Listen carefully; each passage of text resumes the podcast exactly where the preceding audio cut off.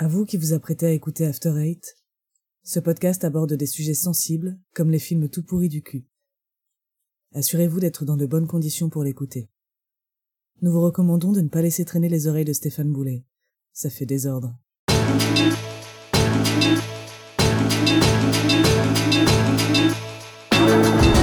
C'était pas mauvais, c'était très mauvais. Voilà, exactement. Reprenons. T'as pas Vous savez, les avis, c'est comme les trous cul. Tout le monde en a un. Bienvenue tout le monde à After Eight, épisode 83. After Eight est le talk show qui déconstruit la pop culture. On y parle de tout, ciné, comics, séries, bouquins. Et on va peut-être parler un peu de tout ça parce qu'on a un peu une double feature. Puisqu'on va parler à la fois de Pokémon et de Hellboy, donc deux types de bestioles différentes. Et pour parler de tout ça, bien évidemment, Benjamin François, aka Quix, se trouve à Los Angeles, bien tapis dans son antre, puisqu'il est très très tôt pour toi Benji. Hello Benji, comment ça va? Eh ben Daniel, ça va Bon, très très tôt, ça va, il est 9h du matin. Bon, c'est vrai, on est dimanche, mais, euh, mais bon, ça, ça pourrait être pire. Et c'est vrai que c'est un peu un melting pot qu'on fait aujourd'hui puisqu'on parle de deux films, l'un une adaptation de comics et l'autre une adaptation de jeux vidéo. Donc finalement, euh, c'est un peu un, c'est un peu un menu Baxi Best of qu'on qu'on fait aujourd'hui. C'est l'épisode des adaptations, ouais, c'est un peu ça. Et avant de rentrer dans, dans tout ça, tu, tu vas peut-être me raconter euh, qu'est-ce qui t'est arrivé? Ça fait, ça fait deux semaines qu'on a enregistré l'épisode euh, Avengers. Si je tiens à dire aussi un truc, ce coup-ci, normalement, le son devrait être parfait. Ce coup-ci, tu, tu es sorti de tes toilettes. Mais non, Euh, mais bah, écoute- j'ai- enregistré sur le mauvais micro, c'est trop- aussi con que ça. Euh, bon, il n'y a pas énormément de choses phénoménales qui me sont arrivées. Je continue euh, tranquillement mon avancée dans Assassin's Creed Odyssey. Alors, il m'est arrivé un truc rigolo dans Assassin's Creed Odyssey. Euh, et, euh, et je crois que, alors je sais pas si c'est quelque chose qui n'arrive que dans les jeux Ubi, mais, euh, mais en tout cas, ça m'a quand même bien fait rire sur le coup. Toi, tu l'as fait Odyssey. Est-ce que tu te rappelles non, j'ai fait, les, fait les cinq premières. D'accord, alors tu n'as peut-être pas vu les personnages dont je vais parler. Non. À un moment, tu rencontres un personnage qui est une femme pirate qui s'appelle Xenia. Et c'est une grande nana euh, très costaude et euh, elle t'envoie faire une mission pour ramener un, un mec qui s'appelle Gotarzes. Et Gotarzes, c'est son frère. Et ça, tu l'apprends que quand tu termines la mission et que tu le ramènes. Et donc, elle est très contente que tu aies ramené son frère vivant, hein, parce que voilà, euh, elle, elle, il était parti en expédition avec du minerai. Bon, toi, au passage, t'as récupéré le minerai, hein, ni vu ni connu, parce que bah, t'es un peu un, t'es un peu un filou. Et alors, ce qui est très rigolo, c'est que dans Assassin's Creed Odyssey, le bouton pour interagir avec les personnages, c'est le même que celui pour les assassiner. Et euh, tu vois, t'as le, le bouton pour parler, c'est le même que le bouton pour planter les gens. Je vois. Et moi, je me suis dit, euh, des fois, quand tu termines une quête, euh, tu peux reparler à un personnage et puis il va, il va te dire autre chose. Et je me dis bon bah je vais, je vais reparler et je me suis pas rendu compte que immédiatement après avoir terminé la quête, le personnage du frère, il devient assassinable. Et donc du coup bah je l'ai, je l'ai one shot quoi, je l'ai buté. Et là je me suis dit merde, euh, si ça se trouve l'autre elle va pas être contente, elle va vouloir me taper. Et en fait non, elle s'en fout. elle s'en bat les couilles complètement. Donc euh, tu peux exécuter son frère sous ses yeux alors qu'elle te remerciait juste avant de l'avoir ramené sain et sauf euh, et elle s'en fout. Et ça m'a fait quand même un petit peu mourir de rire. Voilà, merci Ubi pour ces moments. Moi j'aime beaucoup quand les jeux Ubi font des trucs idiots parce que c'est ce qui me fait le plus rire dans le jeu vidéo, je crois. Donc voilà, j'ai pas beaucoup d'actu mais c'était mon actu. Figure-toi que ma recommandation sera en rapport avec Ubi. Ah bah, Et euh, bah pour ma part, bah je me prépare pour un événement. D'ailleurs, au moment de la diffusion euh, de cet épisode, j'y serai. Je serai au Festival de Cannes. Festival de Cannes euh, à, à mon niveau, ça veut dire c'est celui de la débrouille. hein. C'est-à-dire on, on est une coloc de 8 euh, c'est chacun chacun paye sa place. C'est pas c'est pas le Cannes sponsor. Et, et j'ai assez hâte et j'espère pouvoir euh, streamer euh, quelques quelques reviews de là-bas euh, sur mon compte Twitch. J'espère avoir aussi quelques guests pour parler euh, dans la bonne ambiance de, de ce que c'est que le Cannes, euh, le Cannes du Pueblo, j'ai envie de dire, le Cannes terre Ouais, bah, terre, des petits guests, t'auras Ken Loach, des mecs comme ça. ah ouais ouais, je crois qu'on aura Tarantino. Non, on aura que, on aura que dalle. Coréda, euh, enfin voilà quoi. On aura que dalle, donc euh, je me prépare à ça. En attendant, euh, je me refais un jeu, c'est que j'avais pas fini, euh, que j'ai jamais fini en fait. J'ai jamais fini Chrono Trigger. C'est mon genre, c'est mon gros euh, check euh, sur ma checklist euh, que je n'ai jamais, Ouais. je n'avais coché. On en parlait. Moi, je l'avais fait sur DS moi. on en parle souvent dans Gaijin Dash. Et, et du coup, je me suis dit, bah écoute, euh, je vais m'y lancer, quoi. Et euh, je le Bah, il a pas été élu meilleur jeu euh, de l'ère. euh, Heisei, ouais. Heisei, ouais. Donc il a été en plus élu meilleur jeu d'RSS. Je me dis, bon, bah écoute, allez, ce coup-ci c'est la bonne parce que j'ai dû, j'ai Ah, dû- dû commencer quatre fois. Et là, euh, bah en fait, avec, euh, tu sais, euh, le public aidant, le public euh, donc Twitch, c'est, ça se passe plutôt bien en fait. J'y prends assez de plaisir. J'ai l'impression de redécouvrir vraiment un, un moment de ma vie au moment où il est sorti, tu vois, qui était très particulier. Enfin, tu vois, c'était avant le bac, tu vois, c'était une autre, j'étais une autre personne, quoi. C'était il y a plus de plus de 20 ans quand même. Donc euh, c'est assez c'est assez plaisant. Donc voilà, je je, je m'amuse en ce moment euh, sur sur mon compte Twitch. Donc en ce moment avec Chrono Trigger, mais aussi bientôt avec le festival de Cannes. Je crois qu'on va rester dans une thématique ciné euh, pour euh, parce qu'on va passer directement à nos gros sujets quand même. On en a plusieurs. Autant y aller tout de suite. Allons, fais pas cette gueule. Tu peux pas gagner tout le temps, pauvre mec. Écoute, pourrieux, pour moi tu n'es qu'une merde de chien qui s'étale sur un trottoir. Et tu sais ce qu'on fait d'une merde de ce genre On peut l'enlever soigneusement avec une pelle, on peut laisser la pluie et le vent la balayer, ou bien on peut l'écraser. Alors si tu veux un conseil d'ami, choisis bien l'endroit où on te chiera. On a tiré à pile ou face. C'est Pokémon qui va y passer le premier.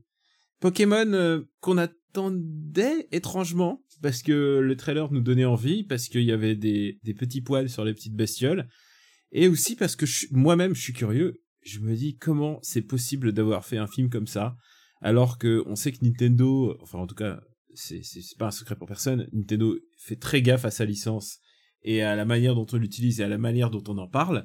Je veux dire. euh, ils font très gaffe à ce que le P soit majuscule, à ce que le, le petit TM soit ultra visible, à ce que tous les noms soient copyrightés. C'est une espèce de machine juridique. Et là, ils ont fait un truc, ils ont complètement délégué ça à un studio américain et c'est assez étonnant le résultat. Et donc, euh, on va savoir si, si t'as aimé. Alors, Benji, euh, est-ce que t'as aimé Est-ce que c'est conforme Alors, à tes attentes? Euh, moi, j'étais assez curieux parce que Ryan Reynolds, parce que je trouvais le parti pris euh, très bah, une bonne idée en fait. Contrairement à un autre film avec un, un personnage anthropomorphe dont je me suis tapé le trailer et je tiens à dire que le trailer sur grand écran de Sonic the Hedgehog, eh ben c'est encore pire que sur YouTube. Hein, c'est vraiment atroce. Euh, je sais pas ce que ça va donner quand ils vont le retravailler, mais voilà, moi je trouvais que le parti pris de Pokémon de garder les persos avec leur leur design cartoon était pas une mauvaise idée. Euh, et j'y suis allé. Alors, faut que je recontextualise. Euh, moi, Pokémon, c'est une licence que je connais vraiment pas. Euh, quand le- les premiers Pokémon sont sortis, euh, j'avais 17-18 piges. Je m'étais dit à l'époque, ouais, bon, c'est pour les mômes, euh, ça, ça m'attire pas. Euh, ce qui était peut-être une erreur. Hein, je vais pas, euh, tu vois, je je suis pas en train de faire du paternalisme. C'était peut-être euh, de moi qui était dans l'erreur, et peut-être que j'aurais découvert un jeu beaucoup plus profond euh, que son apparence le laissait. le imaginer. Et d'ailleurs, vu le succès et vu l'engouement général autour, je pense que oui, le jeu est beaucoup plus profond que son que son aspect un peu enfantin. Euh, mais voilà, moi j'y suis allé un peu à poil. Euh, tout ce que je connais de Pokémon, je le sais à cause de Smash Bros. Donc voilà, je connais les persos qui sont dans Smash euh, et c'est à peu près tout. Donc j'y suis allé en connaissant pas. Et euh, c'est là que pour moi est le plus gros problème de ce film, c'est que euh, contrairement euh, aux films Marvel qui ont eu l'intelligence de savoir expliquer et présenter et, euh, faire apprécier des personnages à un public qu'ils connaissaient pas, le film Pokémon c'est un film de fanservice du début à la fin. Et bah, si tu connais pas du tout l'univers, t'es t'es un peu en dehors de toutes les vannes. Et, et je me rendais bien compte quand euh, le public était mort de rire à des moments où moi je comprenais pas ce qui se passait. En fait, je, voyais un personnage. Des fois, il suffisait qu'un personnage apparaisse à l'écran et les gens rigolaient. Et moi, j'étais là genre, ok, bon bah ouais, là j'ai l'impression que ce film n'est pas pour moi. Donc c'est un peu le problème. Euh, le, film a choisi son audience et son audience, c'est les fans. Et malheureusement, euh, ne connaissant pas assez l'univers Pokémon, eh ben ça a été 1h40 interminable. Je me suis fait chier comme jamais et j'ai vraiment pas passé un bon moment. Alors que euh, je, suis le premier à reconnaître que pour les fans, ça doit vraiment être chouette. Voilà, donc ça c'est mon c'est mon analyse euh, perso euh, subjective sans sans rentrer dans les détails du, du film. J'ai vraiment pas aimé. Ouais. Moi, j'ai trouvé ça surprenant. Je trouvais qu'il y avait plusieurs films en un et du coup, ça m'a un peu perturbé. C'est-à-dire que je trouvais que le, le début était vraiment très réussi. C'était une ambiance méga noire, méga obscure. Euh, c'était un film de détective et puis ensuite euh, vers le dernier tiers, c'est genre pff, euh, le détective on s'en bat les couilles. Euh, c'était parti pour du YOLO, YOLO les Pokémon. Euh, je crois que bon bah Alors c'est beaucoup de YOLO. Hein. Euh, sans spoiler, on peut dire qu'il y a beaucoup de choses qui se résolvent avec du taggle c'est magique. C'est un petit peu le problème. Il y a un, pour moi, en, en tout cas, d'un point de vue cinéma, il y a un truc, c'est que Pokémon va être désormais ma hard limit sur euh, qu'est-ce que je peux supporter de Ryan Reynolds ou pas. Et en fait, j'ai euh, j'ai un vrai souci maintenant avec Ryan Reynolds, c'est que Reynolds, pour moi déjà, il fait un peu ce que fait Robert Downey Jr. euh, il y a il y a dix ans en fait. Il fait euh, le mec un peu cynique, un peu pas sans rire. Il fait il fait Iron Man il y a dix ans, mais sans qu'il tue des gens, puisque Iron Man a commencé en tuant des gens. N'oublions pas. Mais du coup, il est euh, il est un peu euh, ce mec un peu méta, toujours conscient que c'est une star. Et il l'en joue dans Deadpool, il le refait dans Deadpool 2, et j'ai l'impression d'avoir Deadpool pour les enfants en fait, euh, quand je vois euh, Pikachu. Ouais, il y a beaucoup de ça, ouais. Et, et du coup, euh, je je rentre jamais dans le film en fait, parce que j'ai l'impression d'avoir des mini Deadpool en fait. Et euh, et c'est un c'est un vrai souci en fait. Je pense que n'importe quel comédien de doublage, ça aurait été mieux que euh, mieux que Ryan Reynolds. Et il y a encore une raison scénaristique auquel je j'en parlerai à la fin du à la fin de, du review parce que je vais un peu Quand on spoilera. Ouais. Ouais.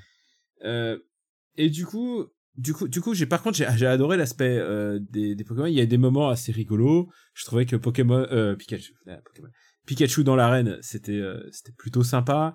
Là, il y avait quelques Pokémon, tu vois. Moi, je suis je suis moyen médium médium fan de Pokémon, c'est-à-dire je je il y a certains épisodes de la licence que j'aime beaucoup.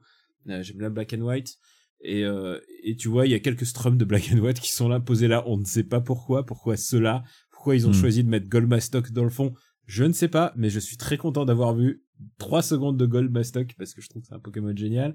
Ils ont pas mis... Euh, ils ont pas mis mes préférés. Ils ont fait quand même une, euh, une intro sur un Pokémon qui est quand même assez... Euh, assez problématique puisque c'est un, un Pokémon qui porte le crâne de sa mère. Et et et, et c'est ça que j'aime bien en fait dans Pokémon c'est qu'il y a des euh, normalement c'est un truc très kawaii mais il y a quand même des passages très très glauques. Il y a des Pokémon qui kidnappent des enfants. Enfin tu vois il y a des trucs euh, très très dark en fait dans Pokémon si tu grattes un peu le le, vernis. Et j'ai trouvé que ça rendait assez bien justice à, cet esprit Pokémon là au début du film. Et alors après et en plus je trouvais que le personnage de la de la de la jeune fille était vraiment chouette en fait Euh, parce que elle avait une vraie personnalité c'était vraiment Lois Lane pour les plus jeunes puis au bout d'un moment ça devient le film il il arrive sur des rails elle devient le sidekick euh, elle devient le, le faire valoir du, du héros et en plus ouais, son love Love interest Interest, ouais. et genre, j'ai fait, ah, c'est dommage, elle était tellement bien, ce- il était tellement bien ce personnage.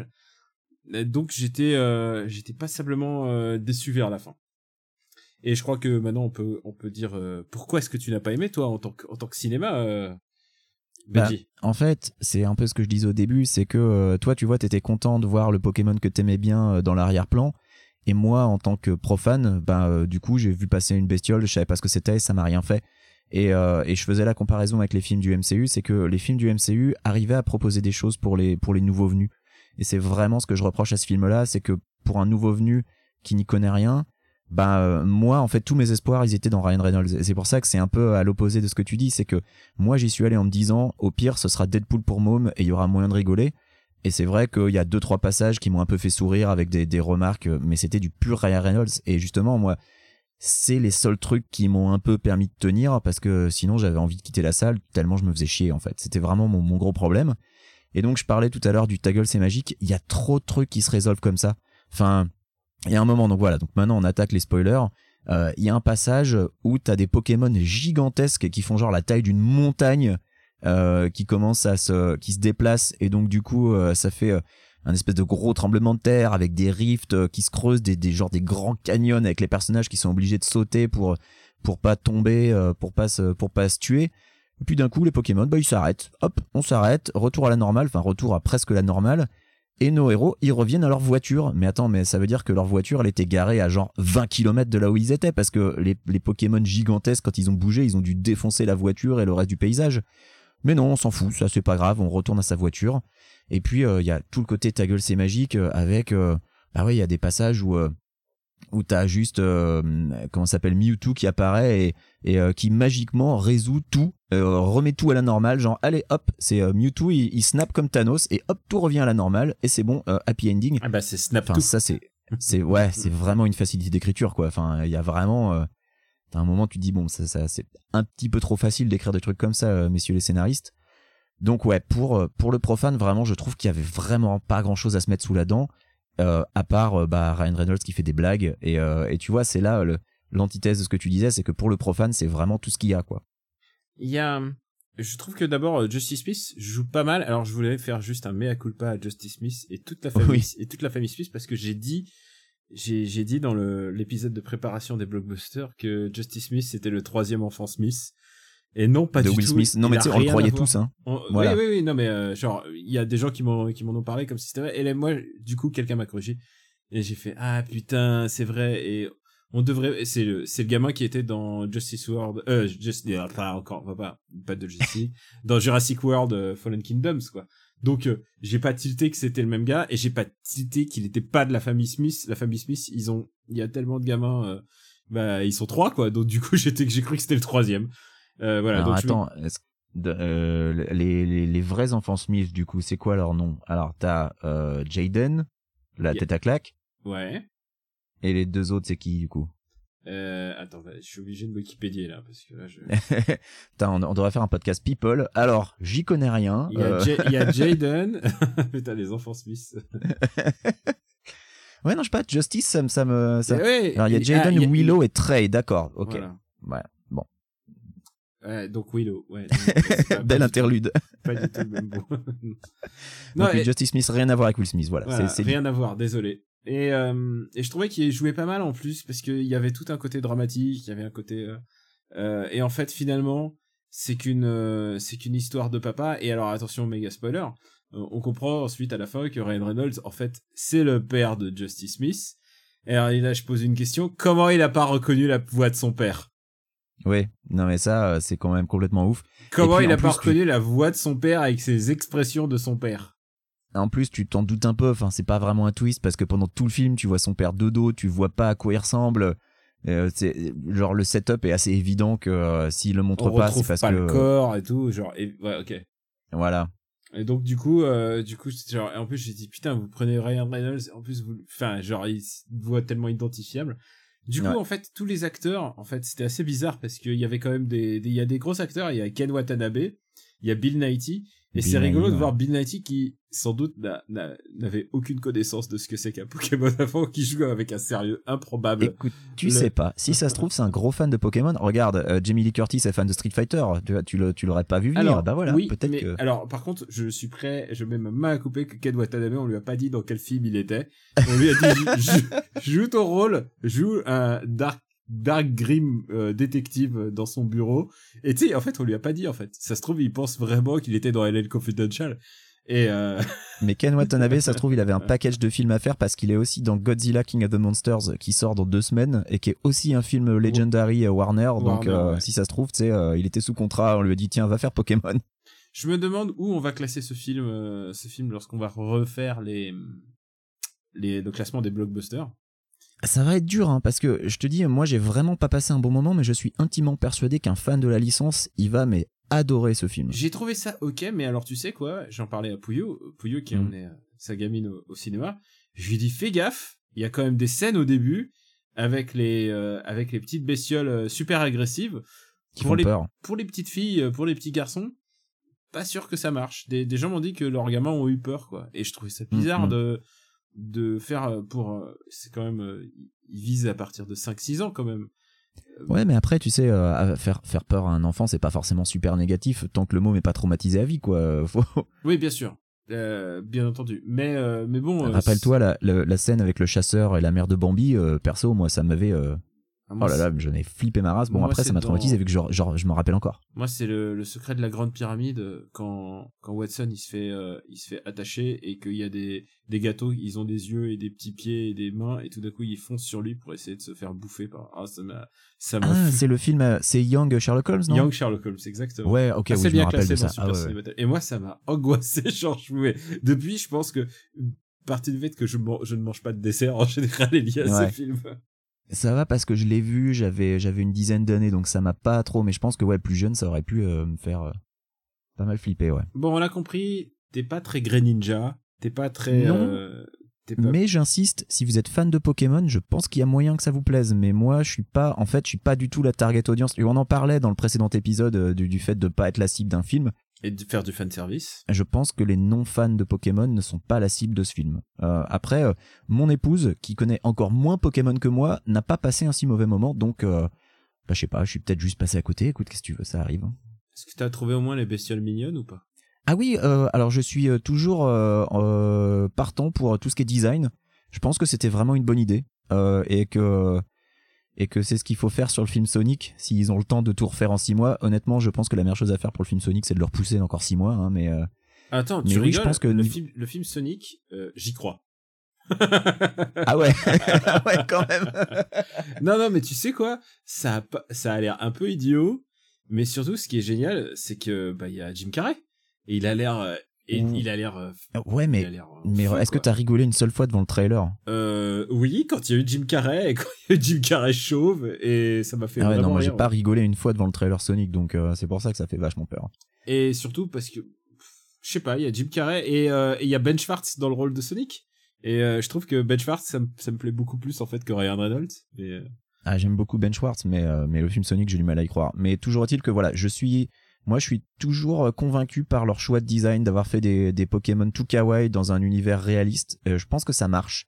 Même si euh, je te cache pas que la première fois que j'ai vu Mewtwo, donc euh, dès, dès les premières secondes du film, j'étais là genre, ouh, ça va être compliqué. Et en fait, ça va beaucoup mieux après.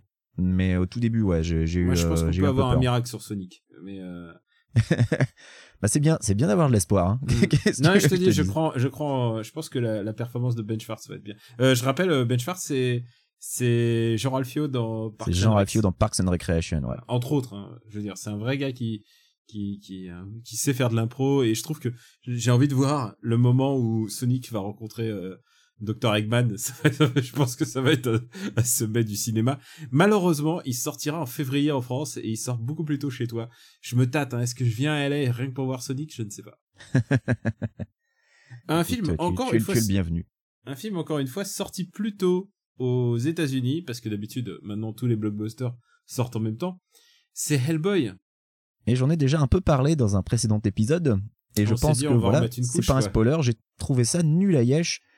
Et pour le coup, pire que Pokémon, puisque Hellboy, j'étais la target audience, puisque j'ai lu les comics et que j'aime le personnage. Et j'ai détesté ce film. Et toi, Daniel? Alors écoute, ça dépend. Tu sais quoi? Ça dépend où tu mets ton ton niveau d'ambition. Ça dépend où tu mets le curseur. Ah, D'accord, alors je t'écoute, vas-y. Euh, je pense que pour une une série télé, une très mauvaise série télé, tu vois, genre Mutant X, tu vois, ce niveau-là. KLXY.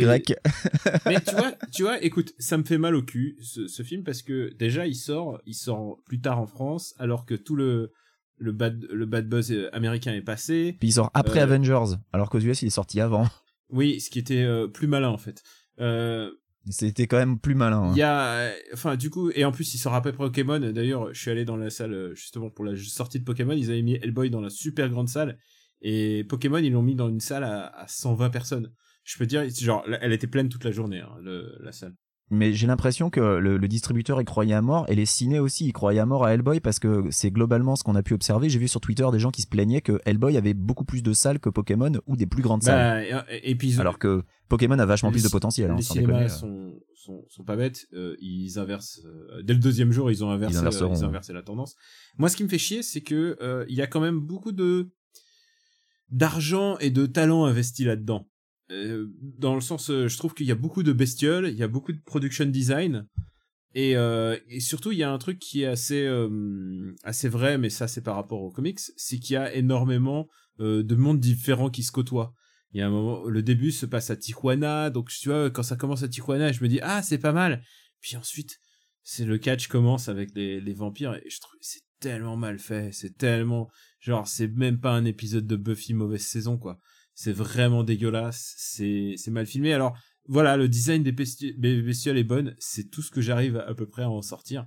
Mais après, ensuite, ça n'en finit pas de s'introduire. Ce film dure deux heures. Et, et, et C'est et du coup, interminable. alors, il y a, ils expliquent, ils expliquent, les, euh, ils reviennent sur les origines de Hellboy.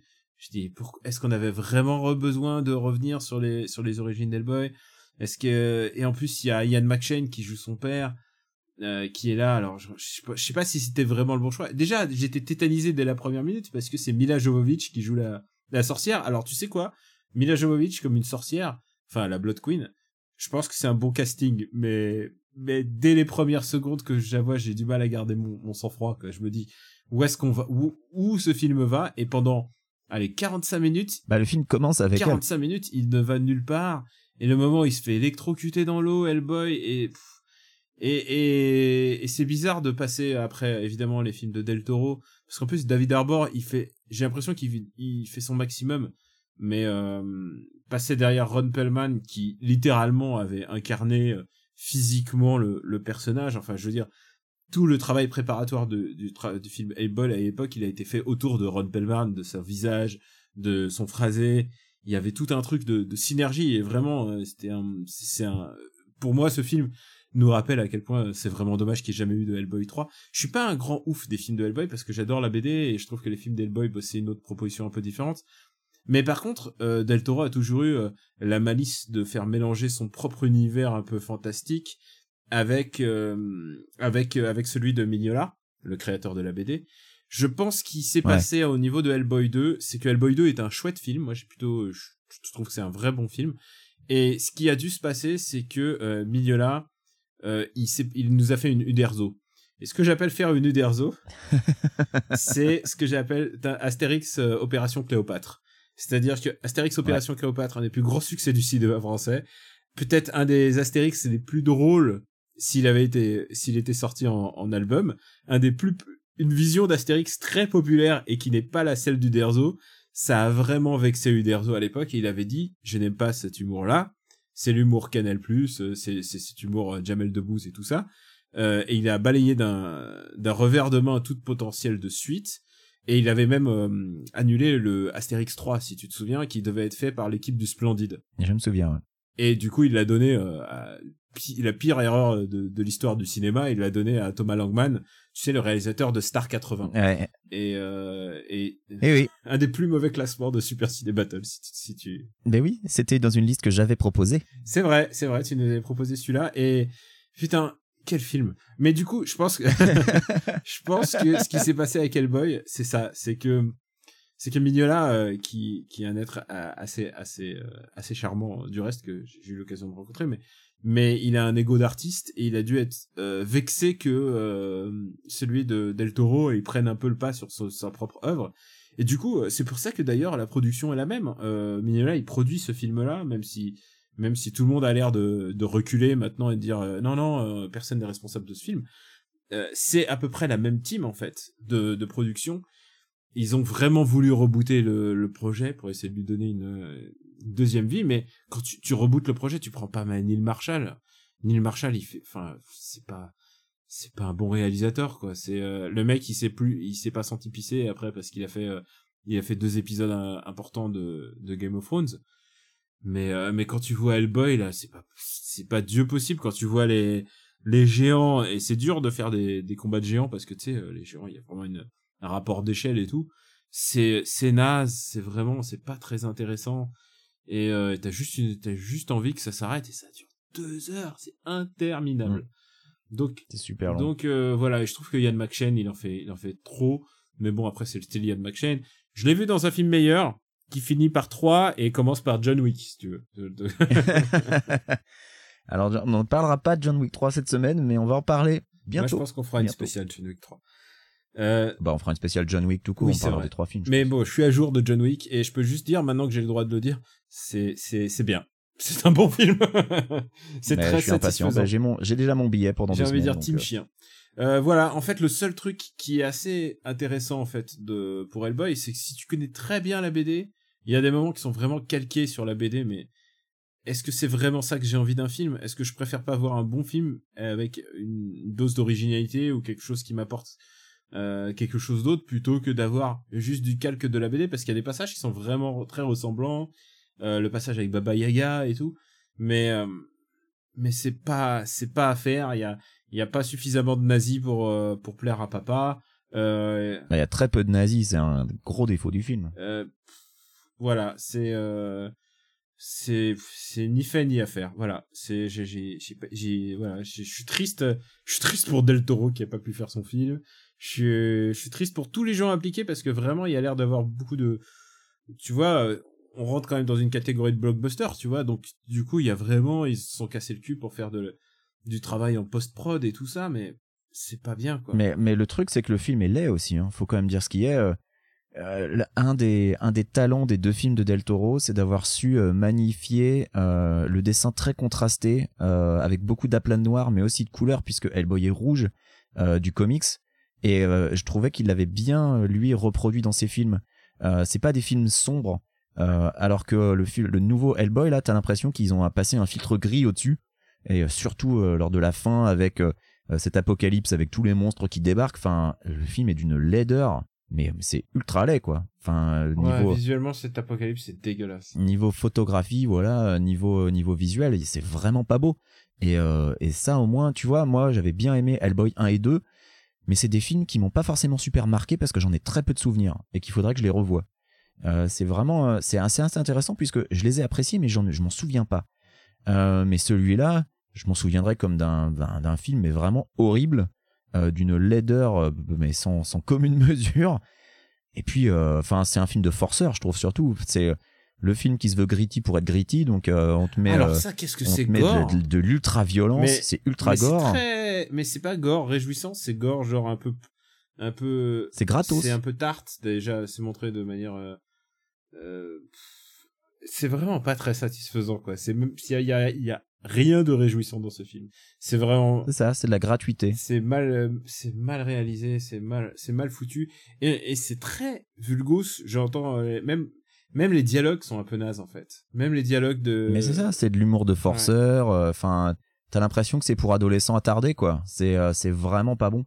Et et c'est pour ça que tu vois, même si j'ai pas passé un beau moment devant Pokémon, je pense que Pokémon est largement meilleur que ce Hellboy. Alors pour rester sur un truc positif, je vais pas te demander euh, ton top 3 des jeux Pokémon, mais quels sont les BD que tu gardes en mémoire de Hellboy pour euh, peut-être il y a des gens qui veulent vraiment s'y mettre, ce sera sera leur première euh, entrée dans le monde de Hellboy. En plus, je crois qu'ils mettent régulièrement en promo les, comics Hellboy que ce soit en anglais ou en français pour que les nouveaux lecteurs puissent rentrer rentrer dans le jeu. Qu'est-ce que tu recommanderais?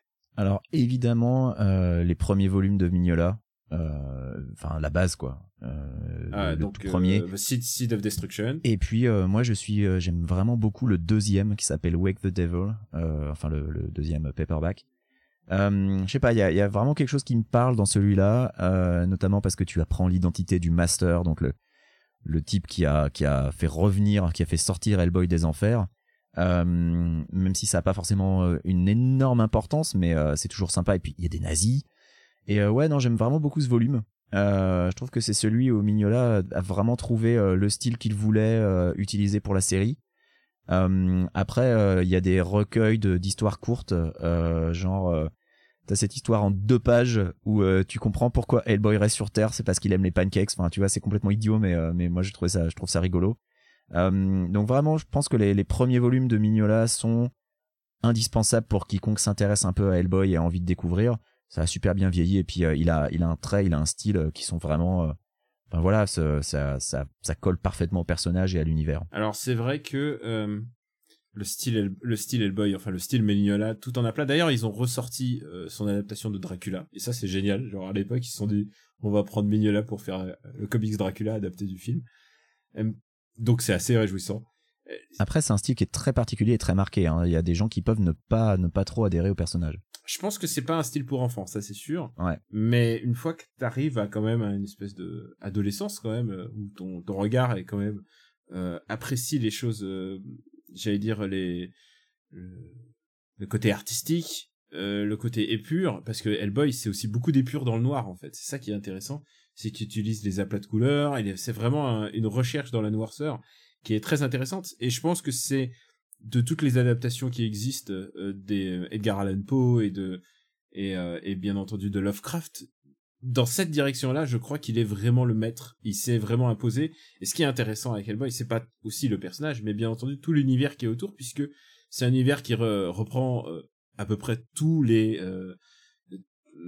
toutes les imageries possibles de l'horreur de ces 100 dernières années dans tous les pays possibles quand je parle de, de Mexico, il y a évidemment les catcheurs fantômes, enfin il y a vraiment il y a il y a les monstres péruviens, euh, le Varcolac, euh, tu vois il y a il y a Baba Yaga, bien évidemment, dont on a parlé. Enfin, vraiment, il y a, il y a les vampires. Euh, donc, évidemment, donc il y a la, Il y la a des connexion, les, les euh, loups-garous. Il y, a les- il y a des striges. Il y a, la- il y a les hydres, enfin vraiment. Ouais. Évidemment, il y a l'enfer, enfin tout ce que tu veux.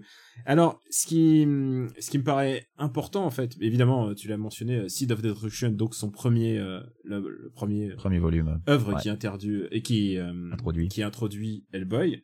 En plus, euh, coécrite par euh, par John Byrne en fait. John Byrne lui a littéralement dicté en fait ce qu'il fallait écrire parce que à l'époque Mignola était un peu stressé à l'idée de faire euh, d'écrire son propre comics. Comme quoi les temps ont changé.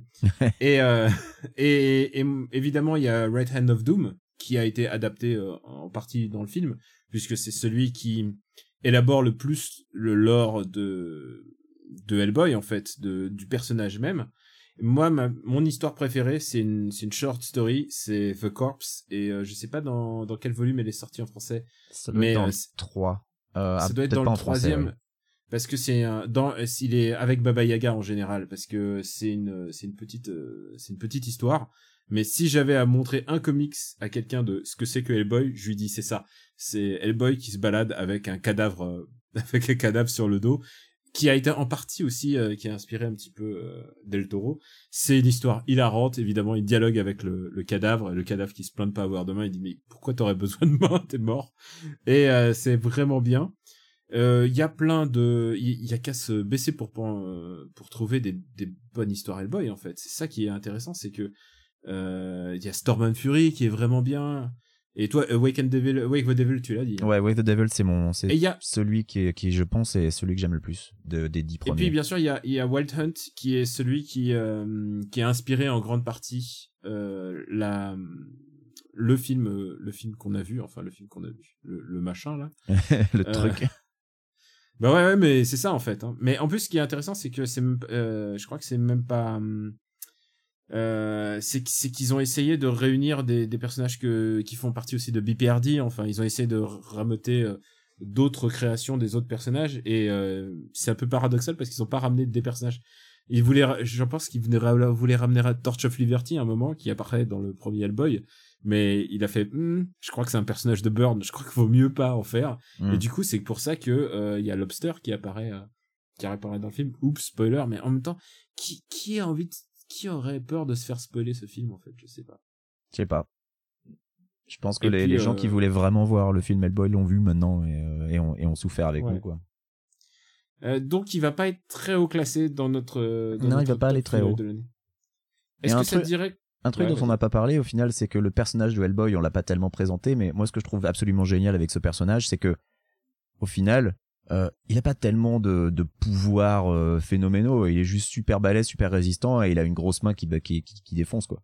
c'est à peu près tout ce qu'il a. Ouais, et il aime les pancakes et, et les cigares et Voilà. il aime, et il aime pas les nazis. Voilà. Alors que globalement, il est, c'est un enfant du diable, littéralement. Oui, voilà, ouais. Mais, euh, mais au final, tu pourrais t'attendre, surtout la manière dont il est présenté quand il est ramené, genre voilà, avec donc The Master qui dit j'ai changé le cours de l'histoire. Ouais, mais bon, bah t'as ramené un gros mec rouge avec une grosse main, quoi. Mais c'est ça que je trouve, je trouve vraiment génial, c'est que le, le personnage, au final, euh, a un côté vachement humain, euh, mis à part sa grosse main et puis euh, ces deux cornes qu'il arrache. Est-ce que ça te dirait pas de recommander quelque chose pour une fois? Eh ben oui, bah écoute, là pour le coup, on a été. Hein. Alors là, je pense que on a fait notre boulot.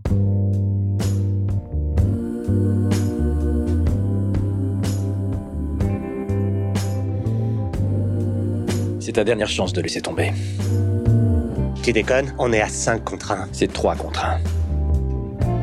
Et comment tu comptes? Une fois que j'ai éliminé le chef, c'est-à-dire toi, je devrais me faire un ou deux de tes copains gonflés à bloc. Les deux derniers, ils se tirent toujours. Rappelle-toi, c'est toi qui l'as voulu. After Eight est un titre trompeur parce qu'à la fin, on balance nos recommandations. Benji, je suis sûr que t'as quelque chose à nous recommander et je suis sûr que c'est ni Pokémon ni Hellboy. Alors j'ai deux choses. Euh, déjà, on va commencer avec euh, ce qu'on va appeler le, point copinage, euh, puisque je vais recommander un podcast et pas n'importe quel podcast, le podcast d'une amie. Donc voilà, full disclosure, on la connaît. C'est un podcast qui s'appelle Mortel. C'est un podcast Nouvelles Écoutes, je crois, et dans lequel donc Taous Merakchi parle de la mort, tout simplement. Euh, ça démarre avec euh, euh, l'histoire de comment elle a appréhendé le décès de son père, de comment elle a réagi et de comment elle s'est intéressée finalement à tout ce qui entoure la mort. Alors, qu'est-ce qu'on fait du corps que, Quel est le métier, par exemple, d'un embaumeur, d'un médecin légiste, d'un thanatopracteur Et il y a plusieurs épisodes avec plusieurs thématiques. Hein, est-ce que euh, est-ce que est-ce qu'on a légalement le droit de conserver les cendres d'un défunt euh, Elle se pose des questions que bah, qu'on se pose pas forcément avant d'y être confronté justement, et c'est hyper intéressant. Euh, c'est très produit, très bien produit, et je vous recommande chaudement donc cette écoute. Alors après, comme le dit le message en préambule, c'est à ne pas mettre face à des à des oreilles un petit peu un petit peu sensibles, puisque bah oui, c'est c'est pas un sujet facile, hein, la mort mine de rien. Euh, ça peut choquer, ça peut, ça peut être difficile à écouter. Euh, moi personnellement, j'ai commencé à écouter après le, décès d'un proche et euh, bah, ça me fait vachement bien en fait. Ça m'a, ça m'a beaucoup aidé à, comment dire, recontextualiser et à, gérer mon, deuil. Donc voilà, Mortel, c'est un podcast Nouvelles Écoutes de Taous Merachi. Et, je, te, je te conseille un truc concernant le deuil, c'est, presque papa l'a dit presque sur le ton de la blague la dernière fois, mais euh, pour pour gérer un deuil euh, un deuil qu'on avait en commun papa et moi. On l'avait en même temps euh, on a fait un podcast. Ah bah écoute oui bah c'est c'est bah c'est ce qu'elle a, fait aussi du coup tu vois. voilà exactement. Euh, et pour parler de sujets un peu plus joyeux, j'ai vu le film de Seth Rogen et Charlie Theron Long Shot qui s'appelle en France Séduis-moi si tu peux. Encore une belle réussite de la distribution française puisque le titre est débile. Hein. À aucun moment euh, il est obligé de, la séduire euh, comme un défi. Euh, donc c'est complètement hors sujet par rapport au film. Mais ça raconte donc l'histoire de Seth Rogen qui est journaliste et qui du jour au lendemain plante son job parce que son journal vient d'être racheté par une un ersatz de, Rupert Murdoch qui est joué par un Andy Serkis complètement méconnaissable et qui retrouve en fait une une femme qu'il connaissait quand il était enfant qui est donc Charlie Theron euh, qui est, euh, elle est secrétaire d'État euh, américaine et elle va devenir candidate à la présidence. Et donc, tu peux te dire qu'entre lui, le journaliste au chômage, et Seth Rogen, et donc Charlie Theron, candidate à la présidence, bon, a priori, il y a quand même peu de chances que quoi que ce, soit se passe, mais elle l'embauche comme speechwriter. Oui, tu dis, Daniel? Je vote pour. Tu votes pour Oui, bah oui. Euh, elle l'embauche comme speechwriter et, euh, et ensuite, eh bien, euh, écoute, le, le, le, pitch entier du film, c'est vont-ils, vont-ils pas? Alors évidemment, vont-ils?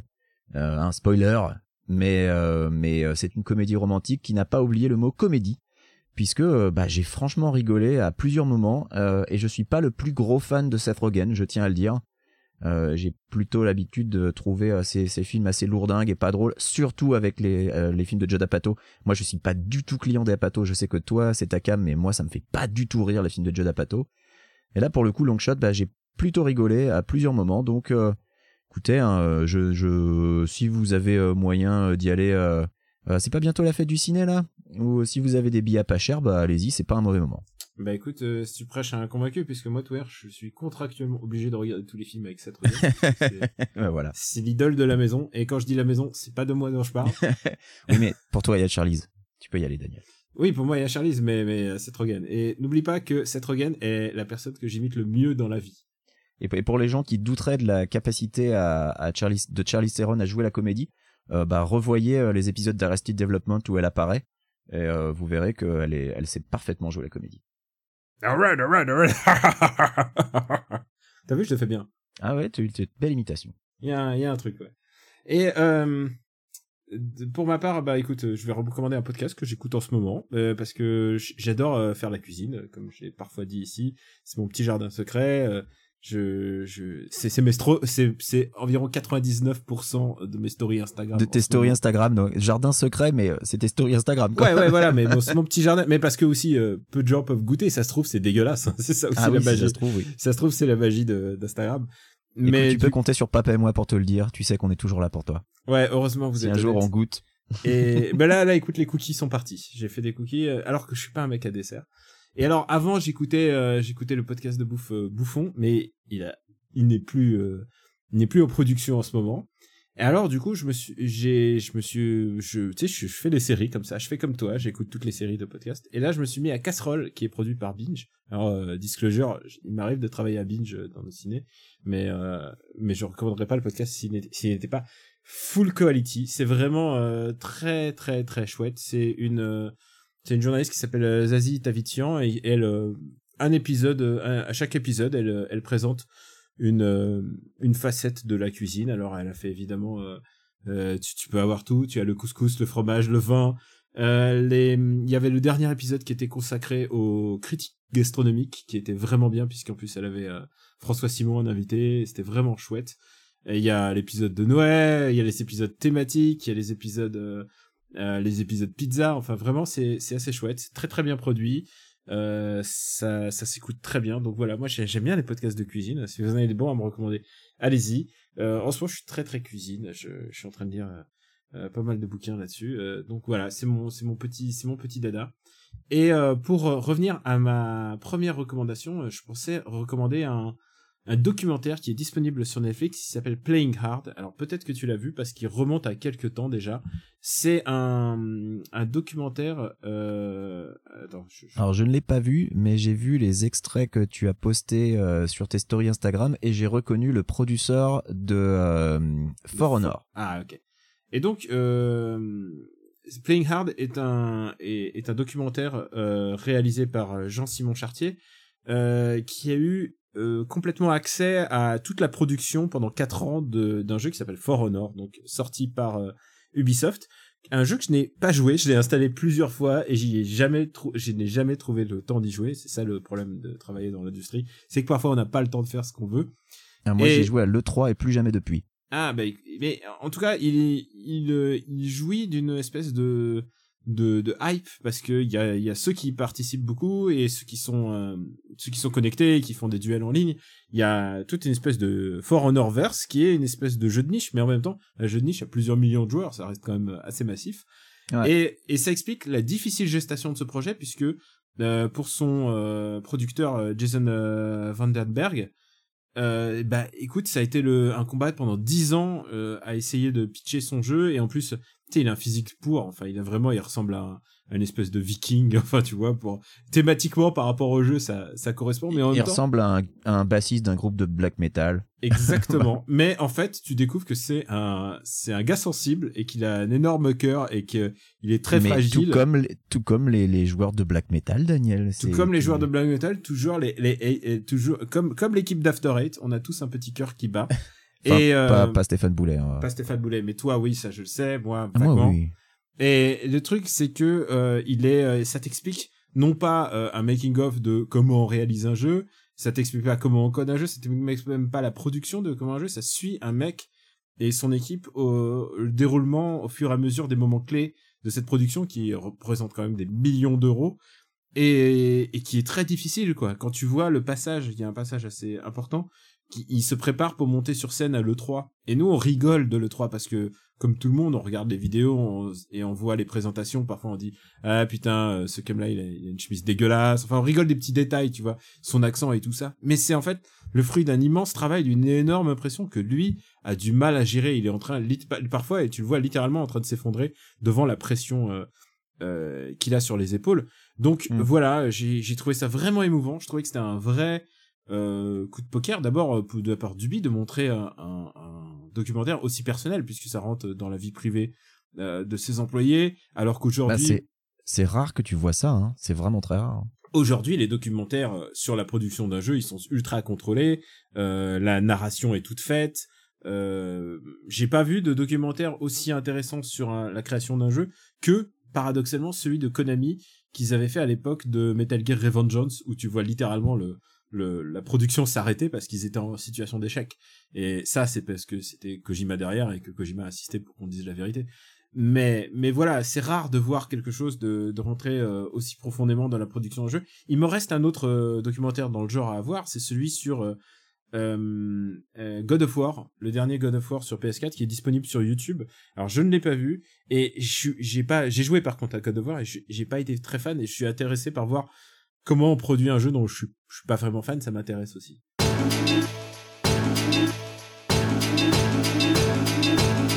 crois qu'on en a fini. Benji, dis-moi, où peut-on te retrouver? Ben, On peut me retrouver euh, sur Twitter, KWYXZ. Euh, on peut me retrouver dans After Eight, bien sûr. Euh, dans Parle à mon Luc un jour, peut-être? Euh, c'est, si un jour on en enregistre. Et puis bah, dans le Growlcast, euh, on a sorti euh, un nouvel épisode avec Papa la semaine dernière qui parle de l'album No More Censorship du groupe Scream, qui est le premier groupe avec lequel Dave Grohl a enregistré un vrai album. Donc c'est une étape importante dans la vie de ce jeune musicien qui, à mon avis, fera de belles choses. Et puis, bah, je pense que c'est à peu près tout. Daniel, où peut-on te retrouver? Alors, Belgique, d'abord, on ne parle plus de Parle à mon Luc. Parle à mon Luc. il viendra quand il viendra, on n'en parle plus. Voilà. Tu te rends compte que ça fait 6 mois, c'est quand même scandaleux. Donc, pour ma part, After Eight, évidemment. Super CD Battle et aussi BD sans modération, euh, le podcast, euh, j'aime bien le rappeler, où vraiment il y a beaucoup plus de travail de préparation que n'importe quel After Eight. Je pense que je pense qu'un épisode de BD sans modération, ça demande plus d'efforts que tout After Eight, genre tout. et, et, puis euh, Final Fight Club qui revient cette semaine, dimanche prochain, donc il y a un nouvel épisode du Final Fight Club pour vous. Et puis je l'ai ah. dit pendant... Ouais, vas-y. Avec un invité surprise ou... Avec un invité surprise, une invitée même. Une surprise. Et, et puis euh, je l'ai dit au cours de l'épisode, mais euh, bon, pourquoi pas. Euh, Twitch.tv slash Robotics pour suivre soit Chrono Trigger, soit ça se trouve FF12, soit en ce moment je joue à Demon Souls. Je suis en train de découvrir Demon Souls, c'est absolument génial. C'est vraiment. Ah, tu l'avais jamais fait? J'avais jamais fait Demon Souls. Et, c'est et je, je m'arrache les cheveux. Mhm. Et sinon, bien entendu, euh, je crois qu'on a tout dit en fait. bah, ouais, je pense qu'on a bien, on a bien fait une bonne synthèse. Oui, je crois que y a, y a, on, a, on a fait un petit peu de tout. Et puis euh, ouais, je l'avais mentionné, mais Cabio Robotics sur Instagram, si vous voulez voir des, des plats. Voilà, c'est à peu près. si vous voulez voir ce que Daniel cuisine. Voilà, c'est à peu près tout. Et euh, bah After Eight est disponible sur le site after8.fr et puis évidemment sur toutes les applis de podcast dédiées. On attend vos listes pour Super CD Battle, euh, puisqu'on va rentrer euh, juste l'annonce. On va faire un épisode des 60s, et puis après, on commence les années 90. Donc n'hésitez pas à nous envoyer des listes pour, à supercinébattle.gmail.com. Voilà, j'ai fait une annonce comme ça. Ça ne te concerne pas.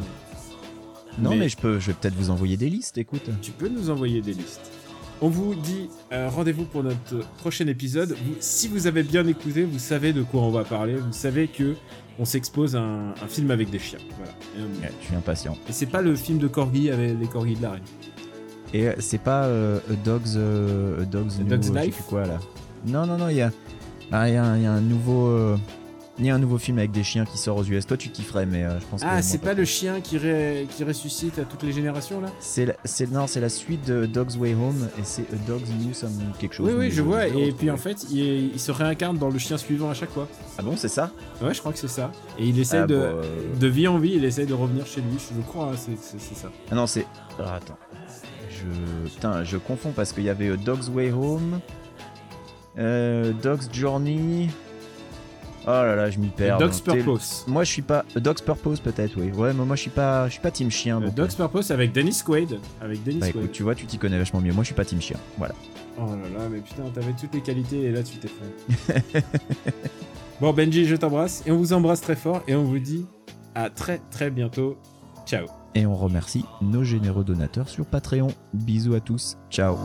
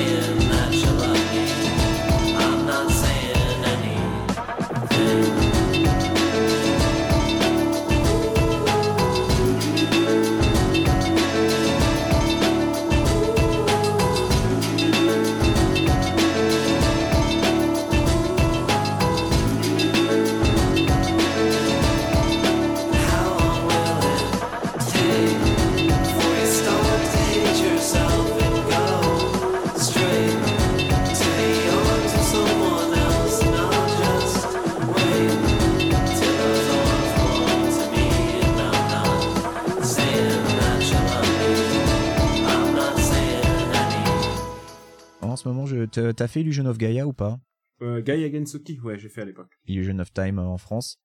Alors, je fais la VF. Alors, est-ce que toi, tu l'as fait en VO En japonais j'ai fait en japonais, ouais.